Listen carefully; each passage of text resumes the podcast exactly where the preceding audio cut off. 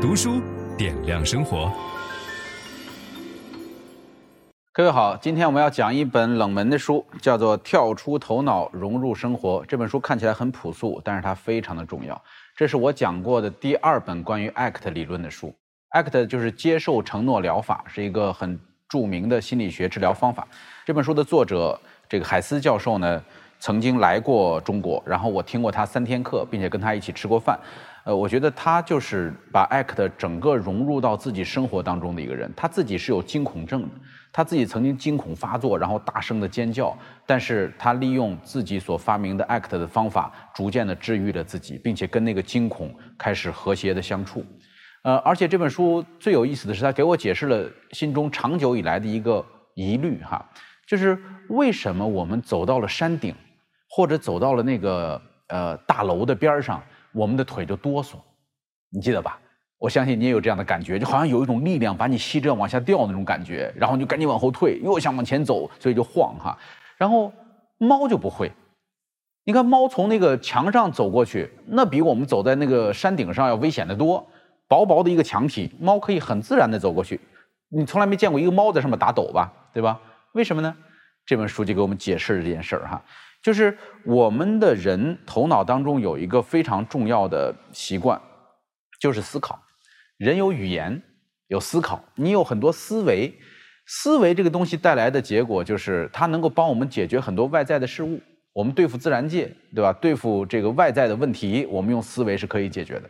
但是当我们用这个思维来对付我们的内心的时候，就出现了很多的问题。所以，思维解决了我们的问题，同时给我们带来了大量的苦恼。这是动物们所不具备的苦恼，因为动物并不具备语言，它也不会产生由语言所带来的联想，而这个联想会指挥我们的肌肉，让我们行动。你比如说。我们站在悬崖边上的时候，我们会在头脑当中产生一个想法，说：“可不要走过去，对吧？可不要掉下去，别往跟前去。”当你在头脑当中不断地跟自己说“别往跟前去”的时候，你的肌肉受到了指挥，这个肌肉就会有一股力量往前走。然后同时，另外一个思维说“别去”，又会往回拉，所以你的肌肉才会出现又想往前又想往后的这种感觉，这就是哆嗦。哆嗦的来源就来自于你的头脑当中的两种想法在不断的打仗，而这种想法都会指挥到你的肌肉产生相应的行动。人和动物是不一样的，狗见到你，你踢了它一脚，哇，它叫了一声跑掉了。所以这个狗以后学会什么呢？就是见到了你，你这个爱踢狗的人，对吧？它就绕着走。哎，这是小狗学会的。但是如果这个小狗没有人踢它，然后呃有有东西吃，很凉快，它就会很开心。它不会因为昨天被你踢了一脚，所以它生气生了一个一个月的，不会。它只要遇不到你，它就很高兴。人不行，人在非常舒适的情况之下，都依然能够产生难过的心情。嗯，这怎么解释呢？你比如说，你看到了人生当中最美丽的一次落日的余晖，你觉得是不是一个很美好的场景，对吧？你走到一个地儿，哇，太阳落下去很漂亮。但是如果这个时候你的亲人刚刚去世不到一个礼拜，而你曾经跟他一起看过落日，请问你是什么心情？对吗？就是我们人，即便是在外部条件很好的情况之下，我们也依然会产生大量的痛苦、烦恼、伤心、焦虑。这就是人和动物不同的地方。所以作者说，痛苦就像流沙。流沙的感觉是什么？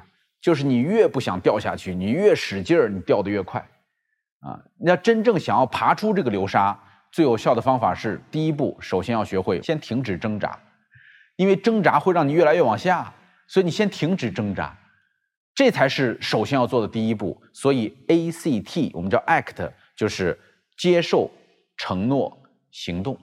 这里边有一段非常慈悲的话，要念给大家听一下哈。这个是我觉得作者对于人真的是非常了解，他是呃非常受人尊敬的心理学家。他说。有一个秘密你需要知道，就是其他人和你一样痛苦，我们都有痛苦。所有的人类，只要不是早早的夭折，都会感觉到，或是将会感觉到失去挚爱的那种痛彻心扉的感觉。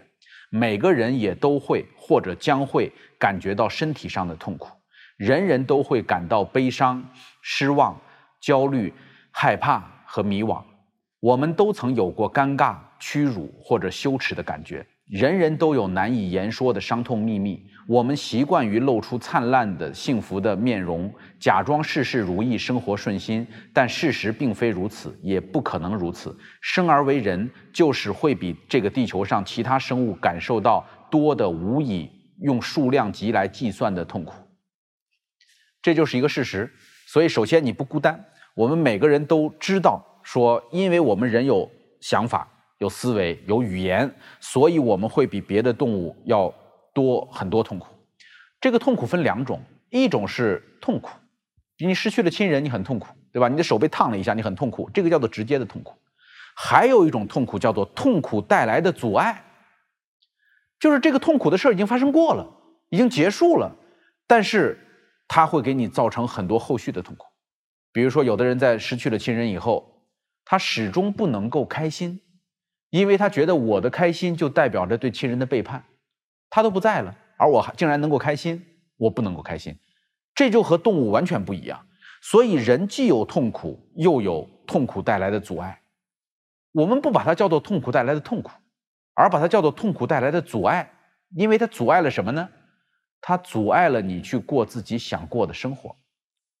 就其实我们每一个人都有自己想过的生活，对吧？我希望我过一个什么样的生活？我希望能够洒脱，我希望我能够没有挂碍。但是因为有那些痛苦阻碍着你，所以你回避，你不愿意，你不想去尝试。那么怎么才能够选择过有价值的生活？这本书的目的就是要帮助我们能够过上我们想要过的有价值的生活，这就是我们的目标哈。这本书并不是要用传统的方法来解决你的问题。